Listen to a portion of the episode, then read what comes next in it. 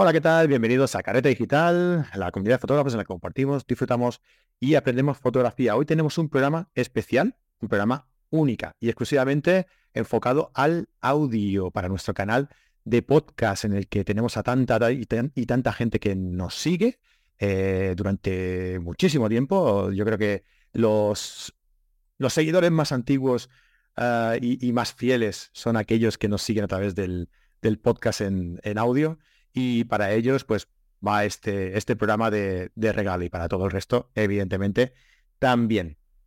Hoy vamos a realizar pues una entrevista tranquila, eh, reposada, hablando sobre muchas cosas, hablando sobre, sobre temas de fotografía, evidentemente, eh, hablando sobre otros temas que derivan también de la fotografía y que son realmente importantes para conocer eh, aspectos a lo mejor un poco más oscuros de, la fotografía. bueno, ya, iremos viendo, ya iremos viendo hacia, hacia dónde deriva todo, todo esto. Ah, en el otro lado del de, eh, hilo zumético tenemos a, Anubis eh, Bush, artista. Ah, yo creo que él nos explicará ahora también un poco, pero creo que es un fotógrafo hecho a partir de la necesidad, de la necesidad de recrear su arte de alguna forma, ¿no? De, crear un flujo de, creación eh, para completar su proceso artístico, ¿no? ¿Qué tal, Anubis? ¿Cómo estás? Hola, Frank. bueno, muy contento de estar aquí en... Ha visto que he empezado, he empezado directo, ¿eh? Ahí con preguntas, venga. Candente, como siempre. No, y eso es lo interesante, ¿no? Yo siempre que he escuchado tu podcast me, me, me siento muy a gusto como si estuviésemos hablando en la sala de la casa tomándonos un, un café, un vinito o una, una pinta, ¿no? Porque al final es tan fraternal que, que, bueno, me siento por eso muy orgulloso y muy contento de estar aquí, ¿no? Muchas gracias, hombre, igualmente. Pues lo que te decía, eh, tú te has creado como fotógrafo, bueno, decir que Anubis Bruce, eh, nosotros lo conocemos eh, y lo hemos tenido también en, en el canal de YouTube, Ah, contándonos sobre su faceta más artística, ah, porque lo que hace es body painting. Para quien no conozca qué es esto del body painting, que hombre, yo me imagino que la mayoría de gente sí, pero si hay alguien que no sabe lo que es el body painting, mm, exactamente qué es lo que haces tú con este, con este proceso artístico. Bueno, el body painting es en inglés, pero la traducción básicamente es cuerpos pintados, ¿no? Pintando cuerpos, o sea que eh, en mi caso particular, yo empecé como pintor de, aerógrafo para, para decoración de vehículos. O sea, pintábamos motos, cascos, chaquetas, em, eh, remeras, camisetas, etcétera, etcétera. Y luego esto se fue convirtiendo en decoración para ambientes. Entonces hacíamos decoración para restaurantes, decoración para discotecas, y en una de estas, eh, un, fotógrafo amigo mío, que ya, ya falleció lamentablemente, me invitó a una sesión y me dijo, mira, esto que tú haces en las motos y lo que haces en, en las paredes, en los murales, tú lo podrías hacer en, en una persona. Y yo, uy, pues al principio, claro, te da mucho vértigo porque dices, bueno, pero es que la pared no se queja, no, no va al baño, tiene prisas, una persona así. Y, eh, y, ahí es donde, donde hay un punto de inflexión importante para mí porque fue también asumir ese reto. Claro, porque era, era amigo mío este, este fotógrafo y había más confianza. Entonces me encontré con este tema de una forma muy particular, abordando también un reto entre amigos. como cuando un amigo tuyo te dice, bueno, ¿a que no puedes correr 5K en tantas horas? Y tú dices, ah, pues sí puedo, vamos a ver que yo, yo, yo ya, ya he corrido tres, ¿por qué no voy a correr cinco? Aquí le llamamos a, aquí le llamamos a, a que no hay huevos. Eh, sí, una cosa así. Entonces él me dijo, oye, pero vamos a ver, a ti que te encanta la, la, ciencia ficción y el cine, ¿cómo no te vas a animar a hacer algo en un cuerpo? Aparte te consigo una chica guapa, venga, vamos a hacerlo. Y yo, vale, pero yo ni siquiera sé con qué pintura se hace esto. Estoy hablando de que esto fue en Colombia en 2005. O sea, 2005 eh, no teníamos una, una industria del, del make-up tan desarrollada, ¿no? O sea, no había productos, no había tiendas especializadas, no había nada lo que hoy en día puede haber en, en todas partes. Bueno, también por Google, por Amazon puedes comprar. Pero en ese momento no había nada de eso, 2005. Y él me dice, bueno, pues usa las mismas pinturas que usas para pintar paredes. Las de moto no, porque las de moto son pinturas abrasivas de, de a base de thinner, básicamente. Eh, en cambio, las de paredes eran solubles en agua, que no eran tampoco para cuerpo, ¿no? Pero eh, fue el experimento de, ¿sabes qué? Vamos a hacerlo. Pero bueno, él se encargaba de todo aquello. Al final, la cosa se complicó tanto que él, él no consiguió la modelo. Yo tuve que conseguir la modelo. La modelo fue mi hermana que la conseguí porque ya había un compromiso con un montón de personas para ese día y sucedió. La, magia fue que yo pinté a mi hermana por primera vez sin ropa y fue algo como casi que súper íntimo, ¿no? Entre gente que se conocen. Y a partir de ahí yo me encontré con esta pintura sobre el cuerpo. Eh, pasé de pintar motos y paredes a pintar cuerpos. Y fue absoluto, porque claro, ya la obra tenía movimiento. Mi hermana no era modelo, pero le gustaba mucho la fotografía. Entonces, bueno, las poses y el fotógrafo guiándola. Y por mucho tiempo fue así. Por mucho tiempo yo llegaba a la sesión, pintaba al, al modelo, la modelo, para la marca o para el evento. Y el fotógrafo era quien dirigía al modelo. Porque tú en aquel momento no, no eras ni aficionado, ni sabías técnica fotográfica, te dedicabas a pintar y ya está, ¿verdad? Le tenía mucho respeto a la fotografía porque sentía que era un compromiso muy grande hacer una foto mal hecha. Era como, era como, bueno, yo realmente puedo tratar de pintar algo bueno, que también obviamente fui mejorando con el tiempo de igual manera, pero en ese momento la fotografía era, no, no, no, yo no me voy a meter a hacer una foto mal hecha Aparte que tampoco, em, tampoco tenía, tenía en mente asumir más responsabilidad. Claro. Ya tenía bastante. que, que, pintar. Sí, ya pintar era, vamos, eran seis horas haciendo algo a la velocidad que podías, porque bueno, ten en cuenta que, por ejemplo, un mural o una, un vehículo lo pintas en dos, tres días. No sé, a veces puede ser dos días, a veces puede ser un día completo, pero lo terminas. A veces es un par de días, a veces son tres días, pero una modelo son horas. Entonces la dinámica cambia radicalmente, ¿no? Y, a partir de ahí, de, siempre estar allí analizando, fue que finalmente me conseguí una cámara. Una cámara, me acuerdo que en ese momento, yo no sé si tú has usado Sony, pero Sony tenía una cámara que se llamaba la R1. Sí, son, creo que son una cámara que tenía el, lente, incorporado, ¿no? Las compactas, sí, sí. Bellísima. Esa cámara me pareció, me pareció lo más alucinante que pude llegar a tener. Porque claro, en ese momento también, hablando de que estábamos en Colombia, estos, estas cosas de electrónica en esa época no eran nada baratas ni accesibles. Con lo cual era muchísima pasta solamente para que fuera un hobby. Entonces eh, ahí empecé pues también a, incursionar en la fotografía y, y, a aprenderla, ¿no? Porque era también entender que las fotos no se hacían en, en automático. era, era también saber, bueno, cómo vamos a iluminar esto para que se destaque. Y bueno, también amigos fotógrafos ayuda mucho.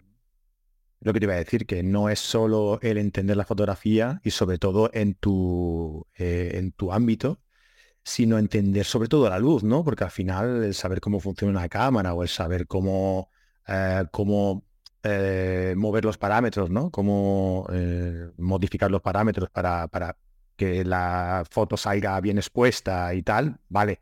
Pero sobre todo, sobre todo, la importancia de la luz en tu disciplina fotográfica, llamémosla así, es súper importante porque me explicabas que en una sesión por culpa de la luz, eh, te viste en una situación un poco embarazosa, ¿verdad? Sí, bueno, han pasado un montón realmente, pero yo creo que una de las, de las que más recuerdo así con, con el sudor frío en, el, en la frente fue eh, alguna vez que hicimos eh, un, performance para un evento y fue en un centro comercial, ¿vale? Ten en cuenta que en, en Colombia, por ejemplo, los centros comerciales los domingos es el día donde está súper, súper, súper petado, porque es el día donde, donde abren, el domingo abre el centro comercial y es el día que todo el mundo quiere ir con su familia. Y ese día tenían un evento y pintamos, bueno, estaba, estábamos pintando en vivo y luego de, la pintura había una pasarela.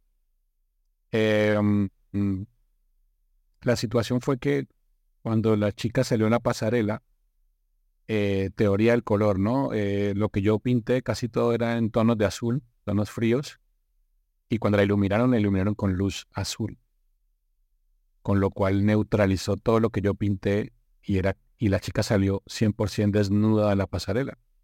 Cuando la gente la vio salir, yo estaba sudando frío como nunca en mi vida y fue como, ¿qué está pasando? La gente decía, pero si ¿no, ¿no han pintado a esta chica? ¿O qué pasa? ¿No? era, no era un show de arte, se volvió un show, un show de, de fotografía erótica porque al final la chica se veía desnuda, o sea, se veía 100% desnuda. Entonces eh, eh, fue algo bastante desastroso porque fue también falta de comunicación, falta de haber ensayado la pasarela, saber qué luz iban a, utilizar. Creo que yo salí corriendo, me acuerdo mucho que salí corriendo en la consola de, de, manejo, ¿no? De iluminación y automáticamente casi que le moví la mano para que cambiara el color de la luz. Con lo cual ya la chica se empezó a ver mm, ya se vio lo que pinté. Pero obviamente la impresión de que estaba desnuda fue lo primero que la gente percibió, ¿no? Claro, que cuando la gente ya vio que estaba pintada, entonces, bueno, los aplausos y tal, y bueno, la chica se tranquilizó también. Porque claro, ahí entra en pánico todo, ¿no? Entra en pánico el organizador del evento, la modelo, el público haciendo las caras, porque al final la gente hacía caras de, pero mira, está desnuda. O sea, fue, fue algo desastroso, la verdad. Pero bueno, se salió adelante. Al final la sesión de fotos se hizo y la chica se vio que estaba pintada, que era un trabajo pues, de arte. Pero esto, esto mismo que habla de la iluminación, eh, te puedo decir que también me salvó la vida, porque en algún momento, eh, bueno, la cosa fue que para empezar a para empezar en el, proceso de fotografía, obviamente yo me fui a, la parte de referencia, referente del arte. Historia del arte, pintores. Y en la mayoría de estas pinturas, por ejemplo, vi mucha pintura de Rembrandt, de pintores tenebristas que usaban un punto de luz. Muchas veces eran dos, pero eran, eran vela, era luz de vela, con lo cual los contrastes pues, y el tipo de iluminación era bien dramático. Y me gustaba mucho ese, ese tipo de iluminación eh, que se veía, pero tenías, tenías que estar muy consciente de que la iluminación de las pinturas del Renacimiento, del Barroco, claro, era una época donde no había electricidad. Entonces no podías tener destello ni un montón de prestaciones que tenemos hoy en día. Eh, ni TTL, ni ninguna de estas cosas. Por supuesto. Entonces, me base para, para empezar a hacer eh, mi proceso de iluminación. Entonces ponía un foco y era un foco de, de luz, vamos, normal. Lo ponía en una lámpara, lo ponía en cierta distancia, le ponía un papel, papel cebolla para que no fuera tan dura la luz, pero lo hacía muy precario, ¿no? Hasta que pude conseguir luces. Yo, yo me acuerdo que mi primer kit de luces fue Hensel. Creo que eso ya no existe, no sé si todavía existen, pero, pero eran Hensel y eran de aluminio las carcasas y eran indestructibles. Vamos, que esto se caía, era como un tanque de guerra. Alemanes, creo que son alemanes, ¿sí? Sí, sí, sí. Sí, además lo puedes comprar ahora de segunda mano por ahí súper barato. Porque no, claro, es algo que no lo quiere nadie. Mm aunque que son, que son buenas máquinas, ¿eh? no, no son malas. Lo que pasa, claro, comparado con hoy en día, las herramientas tan prácticas y tan portátiles. Claro, ya no es como esta sincronización electrónica, y claro, que es como una señal de radio, que tal. O con cable directamente, ¿eh? O con cable. Fotoceldas, sí. Y tenía el de señal de radio y me funcionaba. Y claro, la otra funcionaba con esclavo de fotocelda. Y me parecía como muy fascinante, ¿no? Porque después de tener focos de, de casa, focos normales, a pasar a esto fue como un salto cuántico. O sea, créeme que lo que yo ya pude hacer ya, ya pude hacer movimiento, por ejemplo, con bailarines y con otro tipo de, de, de talento, ¿no? Que ahí se elevó muchísimo el, el nivel. Creo que uno no entiende mucho de, del tema de iluminación y de por qué flash y por qué continuo y por qué tal, hasta que realmente no entra a practicarlo. es una de las cosas que, que, mi maestro me decía. Él me decía, pero, pero ¿cómo le vas a tener miedo al flash si no lo has usado? No, pero es que yo quiero como realmente hacer luces de fotografía con luz normal, natural, tal. Él decía, sí, pero eso es una estupidez, porque la luz es la luz. Tú tienes que aprender a usar la luz. Y no, no cuál luz, sino la luz. ¿Sabes lo que ha pasado con el tema del, flash? Que durante mucho tiempo se ha asociado a, disparar el flash desde la cámara, desde encima de la cámara. ¿Qué pasa? Que te limita muchísimo, porque solo es una dirección, la luz es muy dura, es, es muy directa, y entonces a nadie le gusta, a no ser que sea un tipo de fotografía más por compromiso, ¿no? Fotos de grupo, fotos de fotos de, de, empresa, yo qué sé, ¿no? Un tipo de fotografía que se hacía por, porque era el compromiso de hacerla en ese momento, ¿no? Eh, entonces, en el momento en el que se ha facilitado y se ha popularizado el hecho de sacar el flash de la cámara, ponerlo donde tú quieras, jugar con él y, y asociarlo con modificadores, ¿no? en los que tú puedes filtrar la luz, tú puedes dominar la escena tal y como quieras, añadiendo los puntos que quieras, dominándolos todos con potencias, con... Claro, todo eso sí que es verdad que se va complicando cada vez más, ¿no? A la vez eh, que vas añadiendo más puntos de luz y demás. Pero el hecho de poder dominar tú y poder ser más creativo en la, en la toma ha hecho que el uso del flash sea más popular y sea más fácil, porque hoy en día también es mucho más fácil utilizar un flash de los que hay hoy que no los Hensel que comentabas tú, ¿no? Quizás. Sí. Y una cosa que, que, por ejemplo, yo, yo miraba como muy sorprendido a gente que había estudiado fotografía, en mi caso, que yo en ese momento no había estudiado, era que, por ejemplo, eh, conocía fotógrafos, el estudio tenía paredes negras o gris. Sí. Y ellos hacían fotos con fondo blanco. yo les decía, vamos a ver, pero es que si este estudio es, gris, o sea, ¿cómo haces para que sea blanco? Ah, con los flashes. Y yo, no me vengas a joder. El flash no puede teñir la pared. Y, era esa lucha interna de, de, de demostrarte que esas cosas no se podían. y sí que se puede. Y eso es, es, bastante, es bastante loco cuando no tiene la información y tú sigues apuntando a que esas cosas son improbables, ¿no? Pero al final, claro que sí, con un flash, eh, em, él me mostró cómo lo hacía y era un flash pequeño externo de, eh, que lo ponía, le mandaba la señal y el flash blanqueaba la pared y era una locura. Entonces, también me mostraba cómo ponía esa pared, cómo la ponía, cómo la ponía 100% negra y yo usaba fondo negro, o sea, yo tenía telas negras para mi estudio. Yo le decía, pero vamos, si este es un gris medio, ¿cómo lo vuelves negro? Me decía, mira, lo que hago es esto, esto, esto. Y al final es direccionar esto y jugar con 20.000 posibilidades que tienes si tienes un punto de luz. Ahora, si tienes dos puntos de luz, pues bueno, tienes 40.000 posibilidades y así tú te puedes ir de creativo y de loco.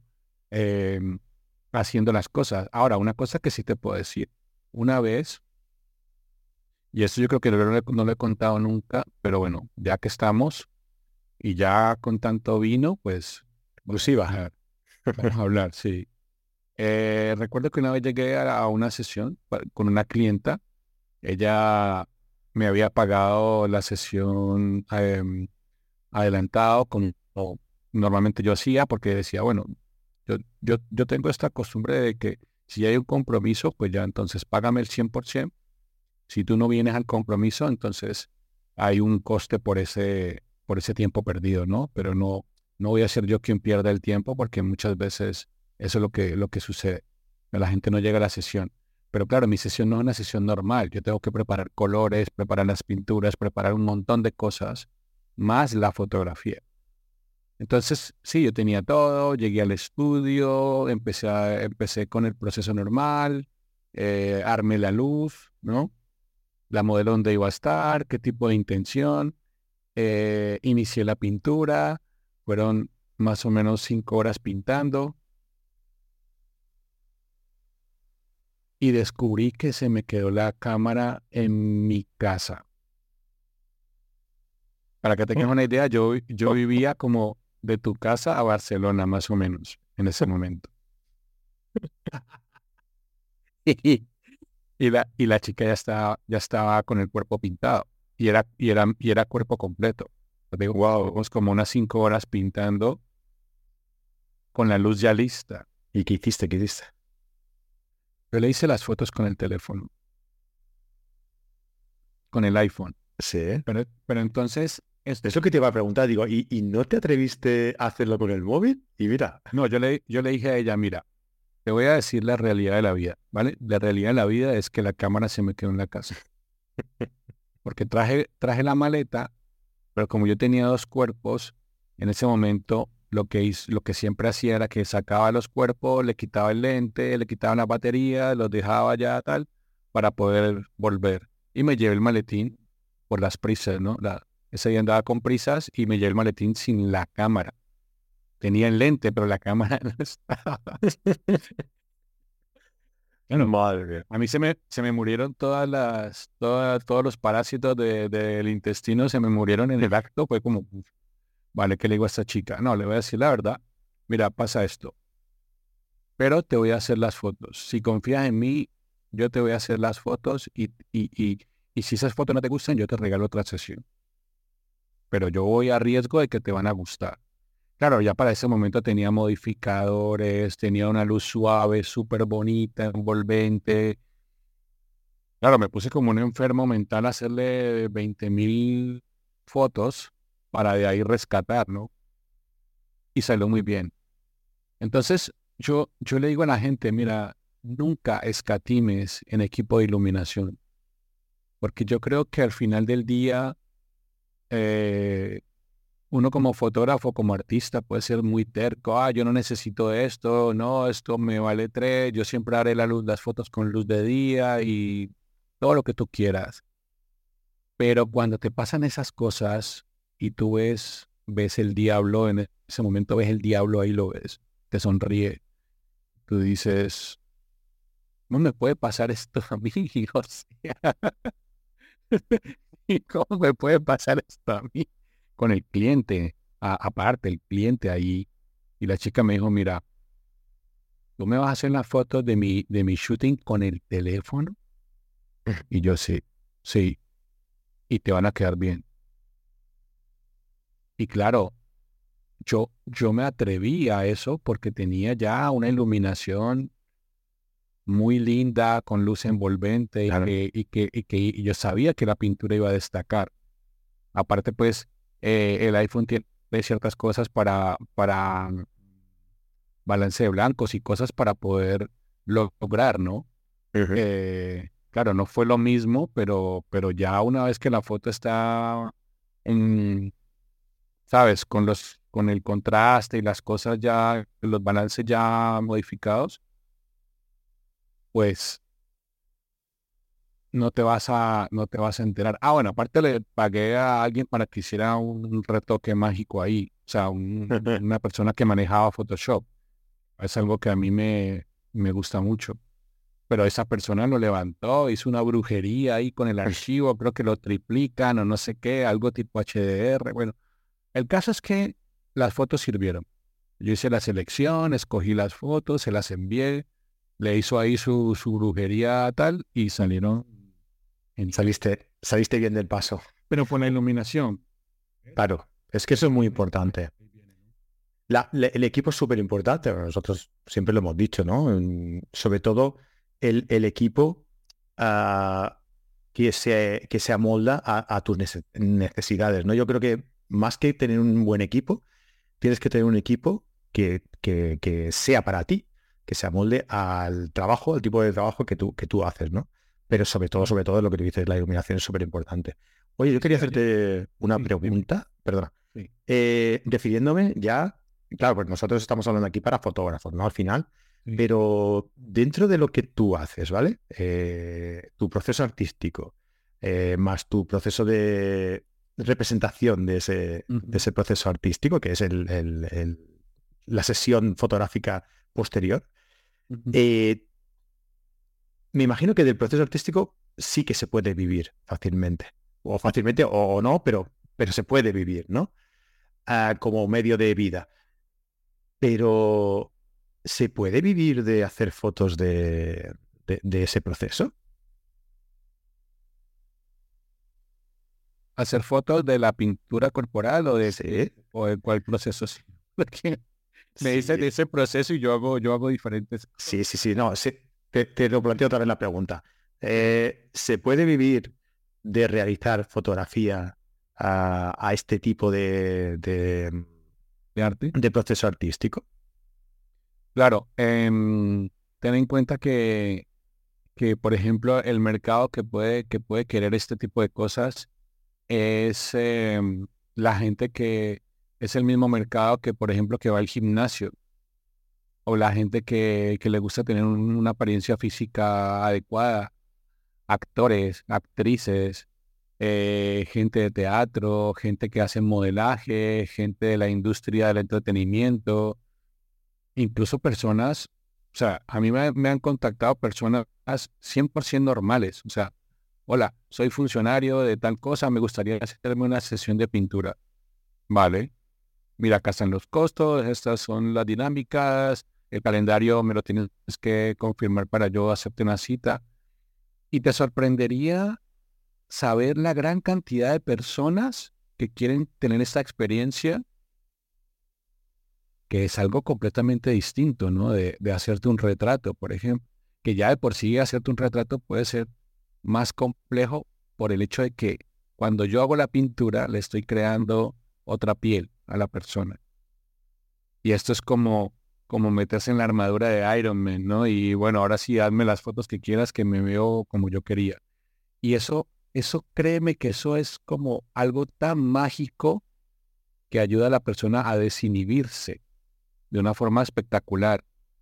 Ahora, tampoco, tampoco te puedo decir que me limito a esto. También hay un mercado grande, por ejemplo, en todo lo que es prenatal, ¿no? Lo que son las barriguitas de las chicas que están embarazadas incluso la, barriguita y la foto de, pareja, ¿no? El, padre, la, madre y el bebé que viene.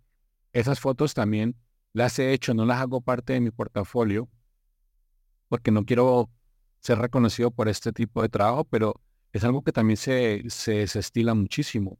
Porque cuando, cuando en, el, en el proceso te das cuenta que es, al final sigue siendo una expresión artística, estás hablando de que estás pintando estás pintando un cuerpo, estás pintando una piel, al final estás creando una piel encima de otra piel. Y esta experiencia a muchísima gente le flipa, o sea, le flipa, pero en colores, literalmente. Estás flipando en colores porque dices, bueno, me gustaría hacer este tipo de foto. Esto, ¿cuánto puede costar? Y segundo, yo lo puedo hacer. Yo, yo, por ejemplo, no tengo ningún tipo de límite para qué tipo de persona es esto. Puede ser para cualquiera. Igual, cualquier tipo de color de piel, cualquier etnia, cualquier tipo de con, textura física.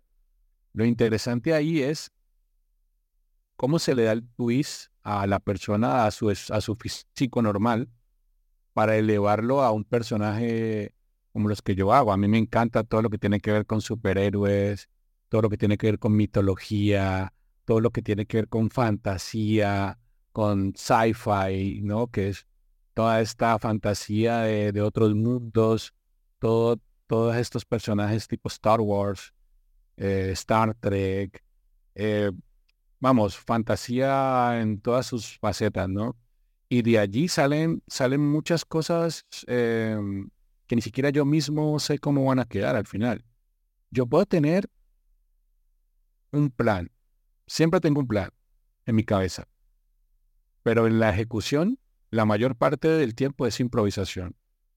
Y creo que eso es lo que lo hace más interesante, porque si todo fuera tan estricto de que va a quedar exactamente así, de que se va a ver así, el color se va a ver así, pues yo creo que se empezaría a mecanizar, ¿no? El proceso.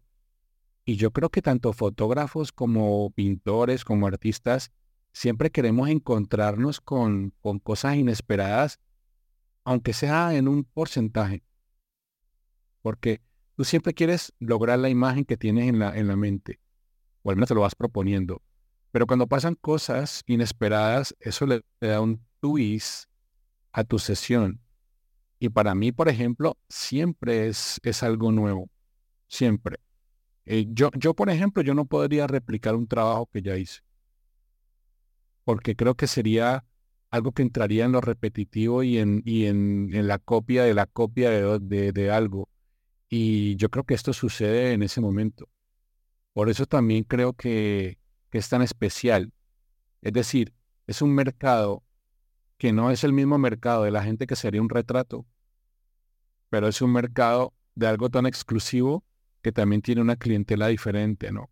Entonces, sí se puede vivir de esto en la medida que lo integras también con un tipo de fotografía de alta calidad, porque al final del día eso es lo que gana. Eh, si tú puedes hacer algo que, que realmente se ve guapo, pero en el revelado lo elevas, claro, va a ganar mucho más de lo que ya hiciste versus una mala fotografía. Que ahí es donde yo creo que está el twist. Yo creo que mi trabajo creció muchísimo del cielo a la tierra cuando empecé a entender la fotografía de una forma ya profesional, porque yo ya era también el que hacía la foto.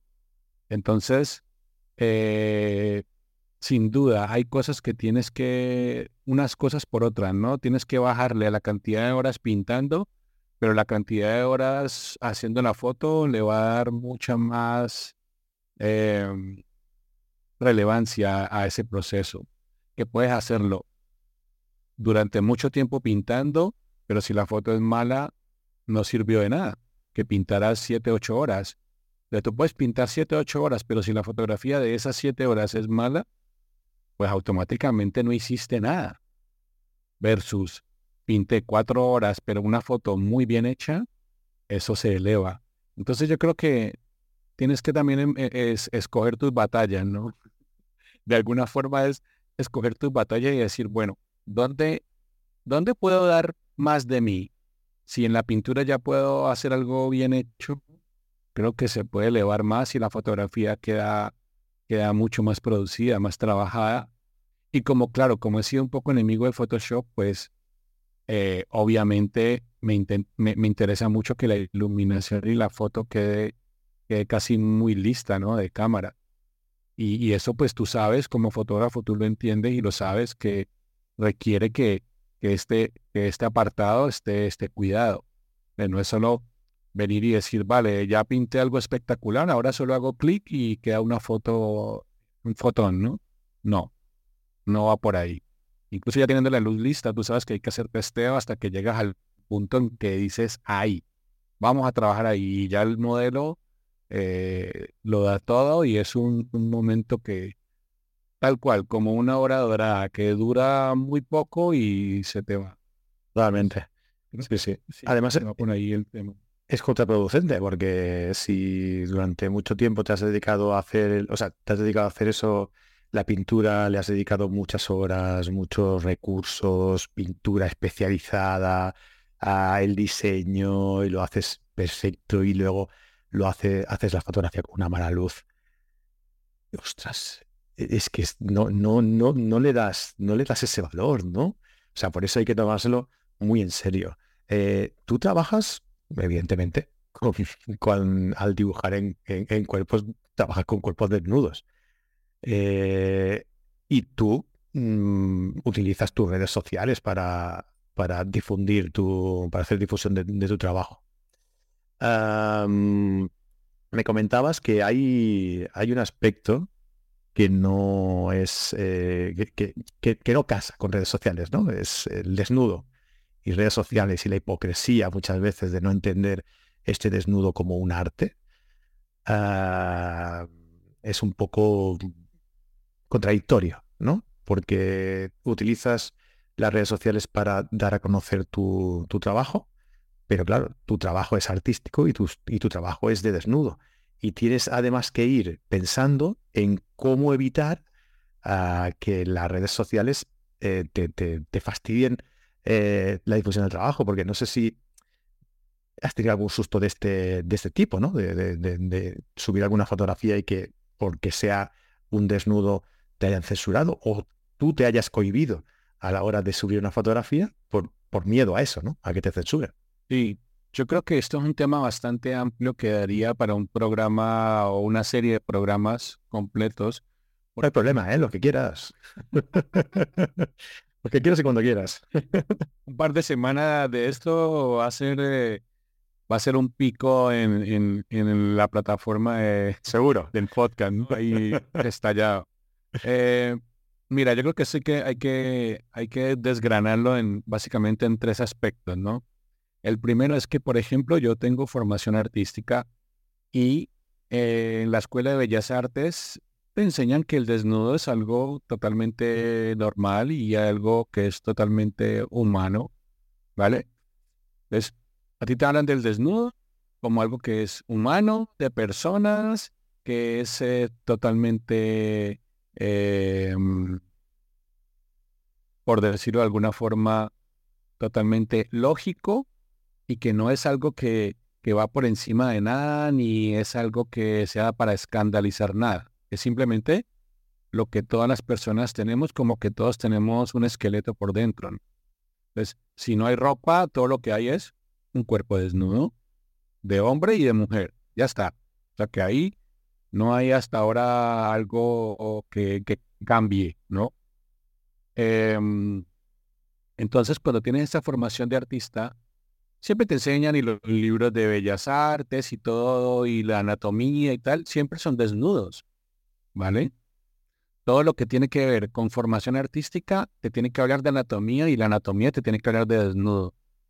Con lo cual, para nosotros como artistas es 100% normal tanto trabajar con una modelo desnuda como trabajar con, con desnudo de anatomía para hacer dibujo, para crear, ¿no? Esa parte normalísima. La segunda parte es la parte de exhibición. Cuando tú en tu, niñez, porque eres niño, eres pequeño, te llevan a un museo, los cuadros que ves, hay muchos desnudos y estás en un museo, con lo cual es una, una organización que está regida por un montón de personas, curadores, etcétera, que el contenido que está ahí es para personas. No es para caballos ni para peces, no, es para personas. Pero si tú eres niño y te llevan a un museo y te enseñan que el desnudo y las estatuas están desnudas y los cuadros y las pinturas, dibujos, retratos, grabados, es desnudo te estás dando cuenta que es normal.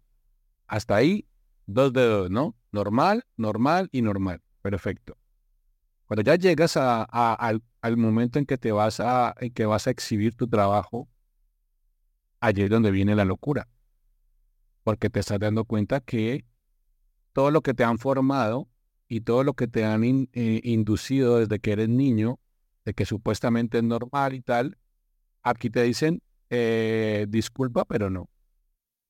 Entonces ahí viene lo que está pasando ahora, que es una, una, gran, una gran ola de polémica, que yo veo, por ejemplo, que cada día hay colegas que pintan y que son también artistas de, de body painting, y también hay colegas que son fotógrafos y hacen retrato, desnudo, etcétera, eh, gritando a los cuatro vientos. Me cerraron la cuenta de Instagram por, porque publiqué tal.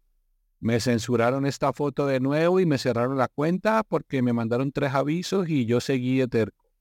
Me cerraron la otra cuenta que tenía porque me censuraron.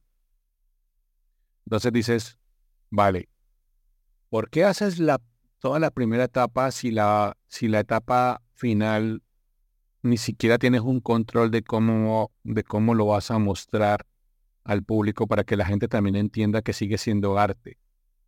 Yo entiendo dentro de la lógica que a estos, a estas plataformas y a estos algoritmos se les, ya se les fue el control porque ya es muy difícil que tú puedas discriminar. Hablamos del algoritmo, ¿no? Una persona pues lo va, lo va a pillar, pero si en la mayoría de los casos el que está, el que está señalando o el que está haciendo este, esta restricción es un algoritmo, ya para un algoritmo es muy difícil pillar dónde es una foto artística de museo y dónde es algo erótico y pornográfico. Porque vamos a hablar claro, y yo creo que aquí se tiene que abrir un, debate y, me encantaría que se pueda hacer una extensión de este tema porque solo este tema es súper, súper complejo. Es decir, yo he subido fotos a Instagram que me las han censurado y dice, ah, te aparece un botón que dice, eh, puedes hacer una apelación si no estás de acuerdo con la decisión. Pues claro, yo les escribo, hola, ¿cómo están? De repente ustedes no han ido a un museo y mira que en los museos pasa esto, con lo cual mi trabajo es de este tipo, pueden revisar todo mi perfil, ver el historial de imágenes, se van a dar cuenta que soy pintor de cuerpos. Y claro, como es algo tan particular, a los, a los tres segundos mi foto ya está sin, sin ningún tipo de bloqueo, sin censura. ¿Por qué? Hay forma de corroborar lo que estoy diciendo, ¿no? O sea, que ella viene, me imagino que un ser humano a revisar el perfil y dice, ostras, si este tío hace rato que está subiendo puro, puro arte. No, no hay, no hay, no hay aquí, no hay ningún punto negativo con esto, ¿no? Aparte que en mis cuentas, por ejemplo, en la Instagram no, no sigo otras cuentas. Pues con lo cual, lo que yo monto a Instagram es eh, netamente en plan catálogo de portafolio de trabajo, no para crear red social de nada. Ahí yo en mi caso he sabido llevarlo, ¿no? Pero veo artistas que hacen cosas muy similares de trabajo corporal, etcétera, que les han cerrado la cuenta y no la pudieron volver a recuperar. Entonces, creo que aquí hay que, hay que, hay que empezar un movimiento bien fuerte con la gente que, y ojalá la gente que pueda hacer algún comentario aquí en el podcast, ¿no? Que realmente digan, ¿Has tenido algún amigo al que le han cerrado una cuenta? ¿Crees que ha sido injusto? O si alguna modelo lo está escuchando, ¿crees que ha sido injusto que te cerraran la cuenta por subir fotos de desnudo artístico? Incluso desnudo implícito. Porque te digo, cuando he puesto estas mismas imágenes que he subido a Instagram, las pongo en Facebook, hace, no sé, hace un par de semanas, ni siquiera me deja, me deja subir un retrato, un retrato, ¿vale? O sea, un retrato, primer plano, donde no se ve otra parte del cuerpo que no sea el rostro, ¿vale? Eso, porque está, porque está la chica con pintura corporal, automáticamente dice que este contenido puede ser eh, erótico. De poner el parche antes de, la herida, ¿eh? pone ahí el... Como un retrato puede ser erótico. Y yo no sé si a otra persona le ha pasado esto, pero me encantaría leer en este, en este podcast si a alguien le ha pasado esto, porque es bastante ilógico que pongan sobre una foto de retrato que este contenido puede ser, eh, puede ser erótico y mal visto por otras personas. Y que queremos cuidar la comunidad y no sé qué yo digo, vale, está genial que cuide la comunidad, pero luego me pongo a mirar otros posts que sí son súper eróticos y nadie los, los vetó ni los restringieron. Entonces, ¿cómo aplican este, este filtro? Me encantaría, por ejemplo, hablar con una persona de, de Facebook que nos explicara un poquito cómo a, a esta persona le cierra la cuenta y a esta persona que sube fotos súper eróticas, la cuenta sigue normal como si no pasara nada. Sí, sería interesante conocer esa, esa opinión, bueno, eh, opinión no, e, esa, eh, esa premisa, ¿no? Que utilizan los, los censores, ¿no? Entre comillas, de este tipo de publicaciones, porque para, para poder registros, ¿no? Un poco también para saber qué, hasta, hasta dónde podemos llegar, ¿no? Y, yo a lo, que, a lo que tú decías de que si hay alguien que se ha sentido eludido eh, o alguien que conoce a, alguien que le ha pasado, que nos lo deje en comentarios, yo he encantado. Me gustaría saber, me gustaría escuchar el caso y me gustaría eh, conocerlo. Pero te digo más, si hay alguien que además de decirlo, nos lo quiera contar, yo creo que sería interesante también poder traerlo aquí y mantener una conversación entre todos, ¿no? Y ver por qué puede ser esto y, cuál sería la solución. Pero mira que a mí me gustaría que ya que tú tienes tanta audiencia y que tanta gente eh, en habla hispana al menos escucha Carrete Digital y ahí tienen una cantidad de seguidores, claro, tú tienes muchos seguidores porque el contenido es de alta calidad y también los cursos son buenos y todo lo que están haciendo es tan, tan bueno, digamos. Entonces, claro, tienes seguidores muy fieles que están aquí escuchando. Pero a mí me encantaría que vengan otros fotógrafos que han sufrido estas cosas como nosotros, que han sufrido de esta censura, de esta doble moral, porque al final del día, incluso doble moral. Vamos a hablar claro, yo veo perfiles que yo guardo las fotos porque digo, pero vamos a ver, aquí no hay nada de arte. Mm. Aquí hay 100% erotismo y erotismo puro y duro. Y esta foto no está censurada. Esa foto está con likes y tiene un montón de likes y eso está normal. Entonces, si eso se respeta, que me parece que es correcto también, que, se respete porque cada uno se expresa como quiera, entonces respeta también lo otro. Aparte, nosotros hacemos body painting, o sea, nosotros ni siquiera hacemos desnudo. Ya nosotros salimos de la categoría desnudo, porque si tú buscas la definición de desnudo en el diccionario, hablan de piel expuesta. Y aquí estamos pintando la piel, o sea que yo estoy creando otra piel, con lo cual anula el primer concepto de desnudo. Por eso hablan de body painting, o sea, cuerpo pintado. Una capa más pegada que la ropa, ¿eh? Es una capa más pegada que la ropa al final. Como un spandex o un lycra, ¿no? Y ya está, un traje de baño. Y hay trajes de baño súper sexy y súper eh, insinuantes. Pero esto es una piel encima de otra. Vamos a hablar claro que es tal cual. Ahora, que el algoritmo ahora está buscando dónde está el pezón de la chica o dónde están los genitales de la chica para decir esta foto es censurada. Entonces, ¿qué hacen? Le ponen blur solo a ese, a ese pequeño punto. Mm. El, resto, el resto del cuerpo está desnudo, desnudo frontal. Pero muy hipócrita. está blur. Y yo digo, ¿en serio? Es muy hipócrita, es muy hipócrita. A ver, si un niño lo ve, ¿cómo lo puede interpretar? Ahí no hay nadie que le esté explicando a un adolescente, esto tiene blur en el pezón y esto así ya no es malo. Y esto que está pintado con, una, con un arte de la hostia, no, esto sí y hay que censurarlo. No tiene sentido. Explicar a esa persona eso. Ahora, defiendo a la gente que también hace desnudo porque hay trabajos muy bonitos, muy bien hechos, con muy buen gusto, que la gente se, se, se lo ha currado iluminando, ¿sabes? O sea, si tú inviertes un montón de dinero en iluminación. ¿Cómo no vas a intentar hacer tu desnudo y tus trabajos de, fotografía de desnudo en tu casa o en tu estudio? ¿Por qué no? Más bien al contrario, porque sí. Entonces, si te vas a esas cosas, te sientes como tan en un, en un mundo tan que se contradice a sí mismo. Solo para ponerte un ejemplo, nosotros, una vez estaba eh, pintando en Manhattan, en Nueva York, y había una amiga que me decía, no, que pintan aquí en la calle porque aquí se puede. Yo decía, no, a mí me van a llevar, me van a llevar preso. No, que dale, que yo he visto que aquí hacen arte en la calle y no pasa nada. Y yo decía, pues bueno, si viene un policía eh, y nos dice algo, inmediatamente ya, ¿sabes? No le voy a llevar, no le voy a llevar la contraria a un policía, ¿sabes? No, no va de, no va de eso. Bueno, yo pues, yo inicié a pintar la tal palabras más, palabras menos, eh, vino un policía y ahí es cuando empiezas a sudar frío y dices, ostras, ya, hasta aquí. Aquí se ha acabado ya. Claro, y, y, el policía vino y me preguntó que si eso era, que si eso era, el cuerpo estaba pintado. Y entonces me pegan el nombre y me dice, good job. Y la chica me dice, si viste que ellos no dicen nada, no sé qué, Claro, luego le pregunté, oye, pero yo puedo hacer esto, es normal. Y me dijo, si ella tiene la tanga puesta, el tanga, el topless es, es legal en Manhattan. En toda la isla de Manhattan, el topless es legal. Ostras.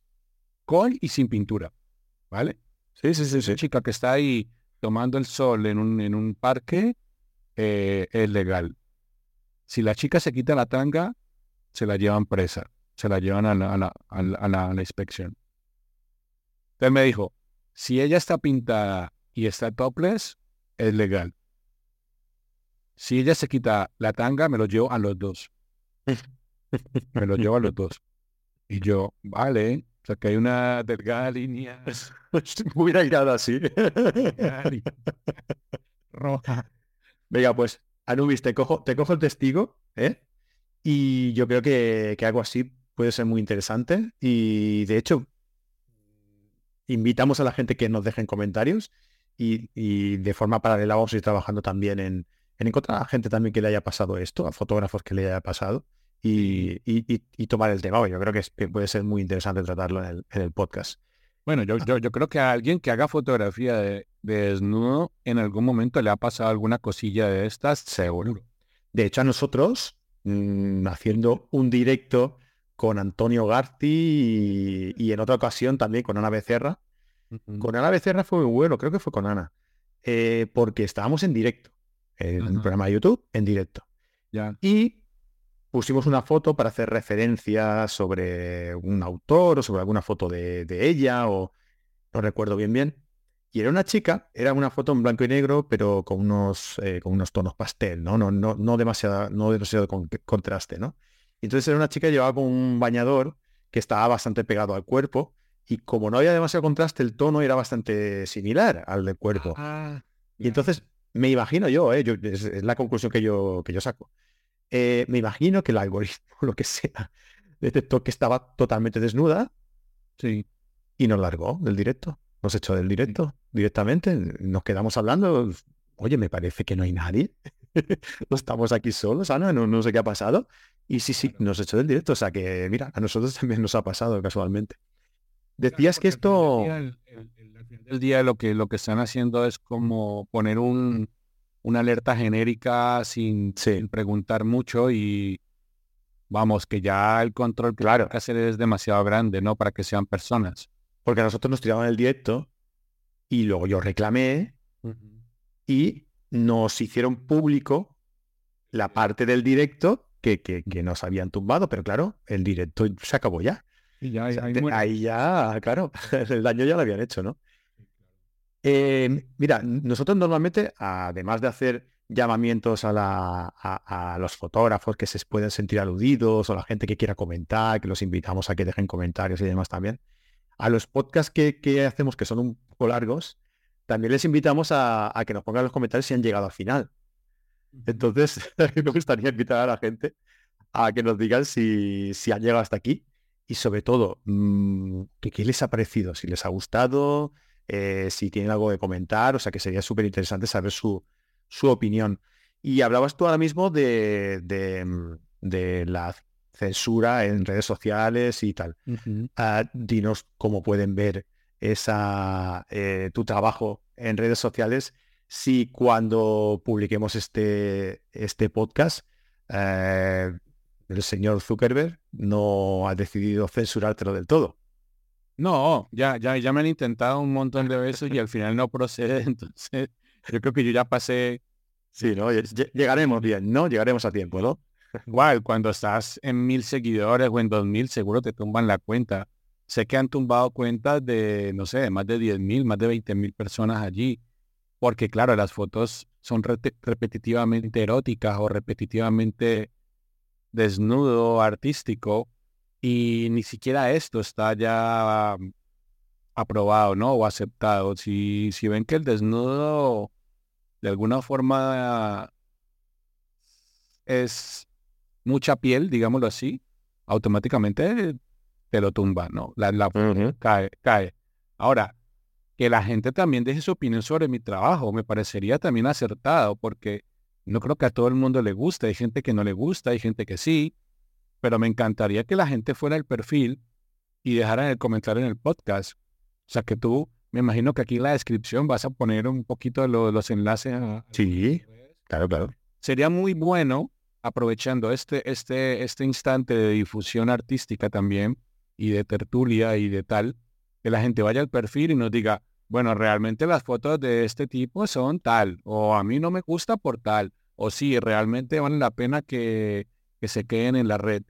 Y ahí también invitarlos a que, a que sí, a que digan sí o no quieren una, una continuación de este tema, porque a mí me parece que tendríamos que involucrar modelos que también han sido afectadas, porque me imagino que hay un montón de chicas a las que les han cerrado las cuentas, fotógrafos que han sido afectados, porque me imagino que hay un montón de colegas que fueron tercos y el algoritmo les dijo, ah, sí, bueno, ven acá.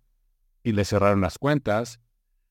Y también si, si alguien de una comunidad de fotógrafos está escuchando esto y, y, que realmente lo multiplique en su comunidad y diga ustedes qué opinan.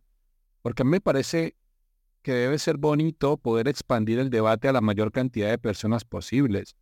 Es decir, habla hispana, somos un montón de personas en habla hispana en el mundo, con lo cual sería genial poder llevar este, este tema a más gente que ha sido afectada y poder desarrollarlo mejor.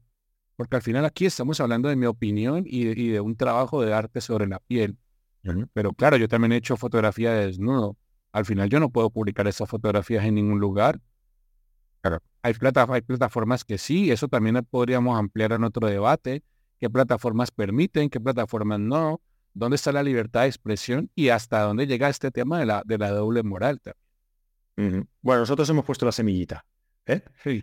A partir de aquí, pues como Anubis decía, os voy a poner luego en, el, en la descripción los enlaces a sus redes sociales. Os invito a que vayáis allí y le pongáis la opinión eh, que os merece su, su trabajo. Eh, y aquí en el podcast, pues lo mismo, que pongáis también vuestro comentario y si queréis que, y que hagáis llegar este mensaje ah, de este debate sobre la censura, que creo que es muy interesante y que retomaremos en algún otro programa, seguro. Anubis, muchísimas gracias por tu tiempo. Un placer tenerte por aquí, de verdad. Eh, pásate cuando quieras, que esta es tu casa. lo sabes perfectamente. Y, y, nada, un abrazo muy grande y que sigas y que sigas pintando como lo haces.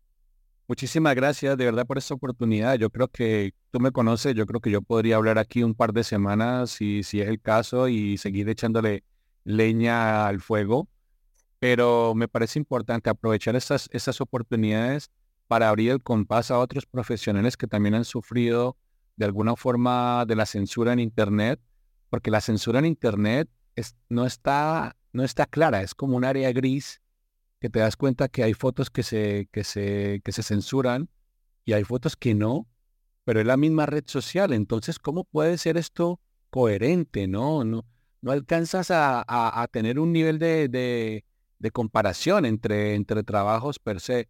De hecho, podríamos hacer una ampliación de este tema ya con imágenes, ¿sabes? Siempre para que nos censuren. No, no, no. Pero digo, con la censura puesta en la imagen y ah, vale. imagen, esta imagen realmente no está censurada en la red social de la, de la que la tomamos y esta imagen convive y esta otra fue censurada, con lo cual ustedes qué opinan también de esto. Y lo mismo una modelo que se haya sido víctima de la censura y, y qué opinan, ¿no? Porque bueno, yo creo que eso da, para mucho, la verdad. Y pues gracias, Frank. De nada, un placer. Eh, y nada, de todos vosotros, pues nosotros ya hemos dejado ahí el mensaje, os invito a que, a que lo comentéis. Y como siempre, os invito también a que nos dejéis un like, un comentario y que, eh, que os suscribáis y nos sigáis allá donde nos escuchéis, en la plataforma que sea dentro del universo podcasting tan maravilloso y tan extenso que hoy en día eh, entra en nuestra, en nuestra casa ah, y por nuestros oídos y nos hace disfrutar de, esta, de este maravilloso formato. Muchísimas gracias a todos eh, y nos vemos en el próximo programa. Hasta luego.